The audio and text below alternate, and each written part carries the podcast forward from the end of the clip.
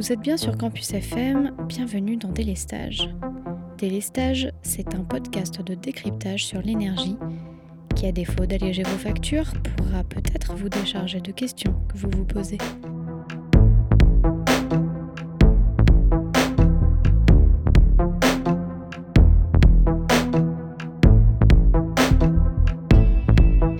L'énergie, on entend beaucoup parler, mais on n'y comprend pas grand-chose. Pourtant, nous avons toutes et tous intérêt à nous y intéresser, car elle est partout, chez nous, autour de nous, sur nous. Elle nous concerne tous. L'énergie n'est pourtant ni facile à transformer, ni accessible à tous. Elle pourrait venir à manquer dans quelques années, elle est souvent au cœur de, fortes tensions géopolitiques, et son utilisation est l'une des principales causes de la crise climatique que nous connaissons.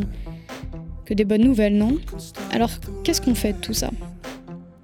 C'est ce que nous irons explorer dans cette émission, pour vous donner des clés de compréhension de l'actualité et pourquoi pas quelques solutions.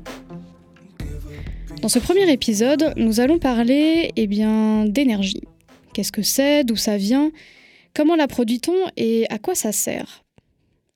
Alors c'est quoi l'énergie? Eh bien il vous suffit de taper cette question sur un moteur de recherche pour vite vous apercevoir que la réponse n'est pas si simple et qui a le mauvais goût d'être utilisé dans beaucoup de domaines qui n'ont pas grand-chose à voir les uns avec les autres. En ce qui nous concerne, nous allons nous appuyer sur la définition physique de l'énergie. Je m'occupe de tout. Hmm? Ne vous inquiétez pas, ça va bien se passer. C'est cette énergie et tous les enjeux qui lui sont liés qui vont nous intéresser dans cette émission. L'énergie est un concept compliqué dont la définition a beaucoup évolué au fil des siècles. Le concept même d'énergie fut généralisé en physique à la moitié du XIXe siècle. Sa définition moderne pourrait être une grandeur caractérisant un système physique et qui exprime sa capacité à effectuer des transformations. Tu rien compris. Bon, prenons quelques exemples très concrets du quotidien. Quand vous allez vous faire cuire des pâtes, Bah oui, bien sûr, très bien. Des pâtes à l'huile d'olive. vous commencez par faire bouillir l'eau de votre casserole sur votre gazinière avant d'y ajouter vos pâtes. Et je suis sûre que vous avez tous rêvassé au moins une fois au-dessus de votre casserole pour vous apercevoir qu'au bout d'un certain temps, vous commenciez à avoir chaud et de la vapeur d'eau s'échappait de votre casserole. Cette vapeur, c'est l'eau de la casserole qui est passée de l'état liquide à l'état de vapeur. On parle de changement d'état de la matière. Je ne vois pas très bien le rapport, mais si tu me le demandes, je reste. On y vient à l'énergie. Pour opérer ce changement d'état, l'eau a eu besoin d'être chauffée, et cette chaleur vient de la flamme qui a eu besoin de gaz pour exister. C'est donc ce même gaz qui a permis à votre eau de chauffer et d'être transformée en vapeur. Autre exemple, si vous n'aviez pas envie de pâte mais plutôt d'un thé, vous allez plutôt faire chauffer l'eau à la bouilloire. Dans ce cas, votre source d'énergie, c'est l'électricité. En passant dans les résistances de votre bouilloire, l'énergie électrique les fait chauffer. C'est ce qu'on appelle l'effet Joule ou énergie thermique. L'énergie électrique s'est donc transformée en énergie thermique et va permettre à l'eau contenue dans la bouilloire de chauffer. Prenons un autre type d'exemple, la voiture à essence. Dans ce cas, votre source d'énergie, c'est l'essence. Je vous passe le fonctionnement exact d'un moteur, mais grosso modo, c'est la combustion du mélange gazeux air-essence qui va permettre au moteur de démarrer. Autrement dit, l'énergie chimique de l'essence, libérée au moment de la combustion, se transforme en énergie mécanique, permettant le démarrage du moteur et des pistons. Et enfin, cette énergie mécanique se transfère en énergie cinétique pour permettre à la voiture de se déplacer. Si vous faites du vélo, c'est la même histoire. Vous utilisez de l'énergie. Si le vélo avance, c'est que le cycliste pédale et donc que ses muscles ont suffisamment d'énergie. C'est-à-dire qu'ils ont assimilé suffisamment de sucre pour que le cycliste se mette en mouvement. Il y a donc eu transfert de l'énergie chimique, l'assimilation des sucres, en énergie musculaire. Si on doit faire un gros raccourci, c'est grâce au sucre que le vélo avance. Vous en voulez encore? Geneviève, calme-toi Bon d'accord, pas de liste à l'après-vert, mais euh, si je récapitule, pour chauffer, faire fonctionner une voiture, faire du vélo, transformer de la matière, fabriquer un objet, prendre une douche chaude, couper notre bloc de tofu, construire une route ou un immeuble, même respirer. Oui, je sais, j'avais dit pas de à l'après-vert. Bon, en gros, pour à peu près tout, à partir du moment où il y a changement, nous avons besoin d'une source d'énergie. Le gaz, l'essence, les sucres, l'électricité, mais aussi euh, l'eau, le vent, le soleil, pour être transformés en une autre forme d'énergie. énergie thermique, cinétique, mécanique, chimique. Autrement dit, l'énergie ne se crée pas, elle ne se détruit pas, elle se transforme. On ne devrait donc pas parler de production ou de consommation d'énergie comme on le fait couramment. Ça ne vous rappelle rien? Euh, Oui et non, quoi. Plutôt non, d'ailleurs. Rien ne se perd, rien ne se crée, tout se transforme. Nous devons cette formulation célèbre au chimiste français, qui était aussi économiste et philosophe, parce qu'à l'époque on faisait plein de trucs, Antoine Laurent de Lavoisier. Lavoisier et beaucoup d'autres scientifiques, en fait, nous dit que l'énergie ne se crée pas. Elle est présente dans la nature et se transforme en passant d'un élément à un autre. Enfin ça, c'est le cas des énergies dites primaires, comme le gaz naturel, le pétrole, le charbon, ou encore le vent, le soleil, l'eau, l'uranium. Ce sont des énergies dont on trouve des gisements dans la nature. Le cas de l'électricité ou de l'essence, par exemple, sont des cas particuliers. Elles sont ce qu'on appelle des énergies secondaires car elles sont produites à partir d'énergies primaires et on ne trouve pas de gisement de ces énergies dans la nature. Bon voilà, vous avez maintenant un petit aperçu de ce qu'est l'énergie.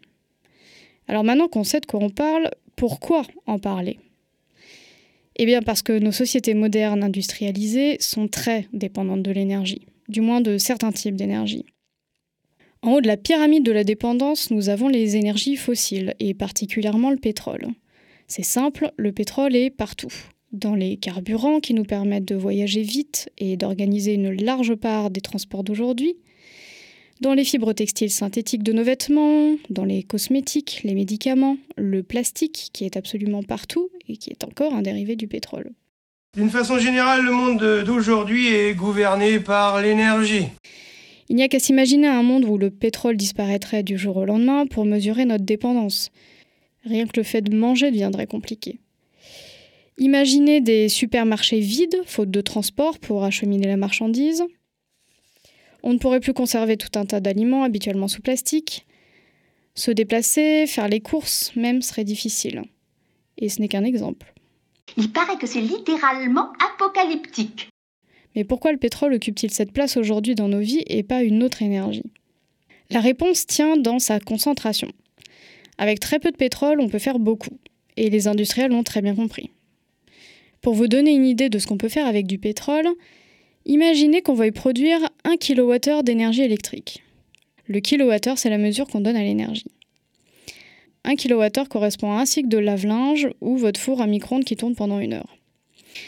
Il vous faudra pour ça environ 33 centilitres de pétrole, soit la taille d'une canette, contre 50 mètres carrés de panneaux photovoltaïques ou une éolienne de 5 mètres de diamètre.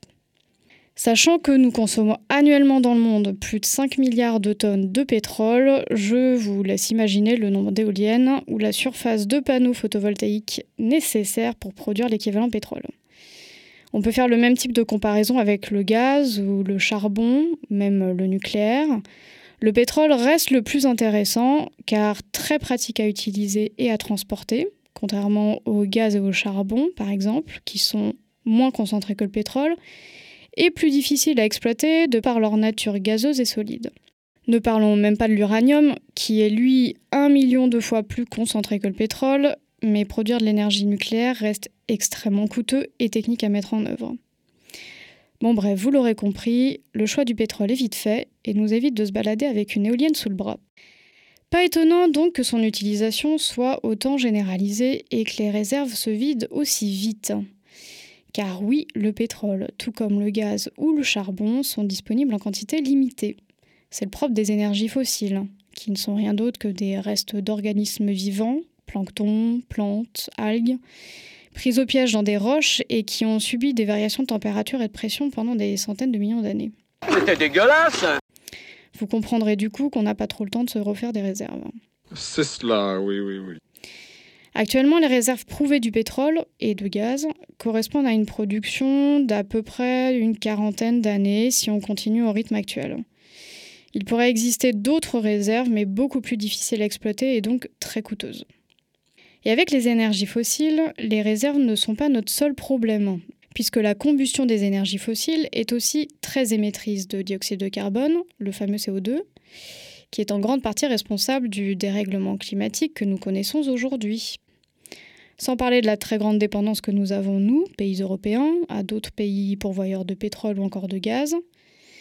La guerre russo-ukrainienne qui a éclaté en février 2022 nous montre très bien, par exemple, comment la décision de l'Union européenne de vouloir se passer du gaz russe, dont elle est très dépendante, a de très fortes répercussions sur nous aujourd'hui, comme nous en discuterons dans un prochain épisode. Nous avons donc tout intérêt, pour ne pas dire qu'il y a urgence, à commencer notre cure de désintox des énergies fossiles. Mais comment les remplacer, elles qui occupent une place aussi importante dans nos quotidiens? L'électricité, elle aussi omniprésente, est souvent perçue comme une solution possible, voire la solution aux problèmes que posent aujourd'hui les énergies fossiles. Mais pourquoi?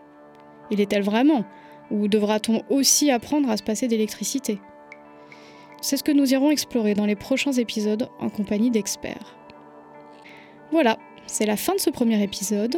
Merci de l'avoir suivi, j'espère qu'il vous aura intéressé et éclairé. Si vous avez envie de continuer à explorer le sujet en passant un bon moment, je vous recommande l'excellente BD Le Monde sans fin de Christophe Blain et Jean-Marc Jancovici.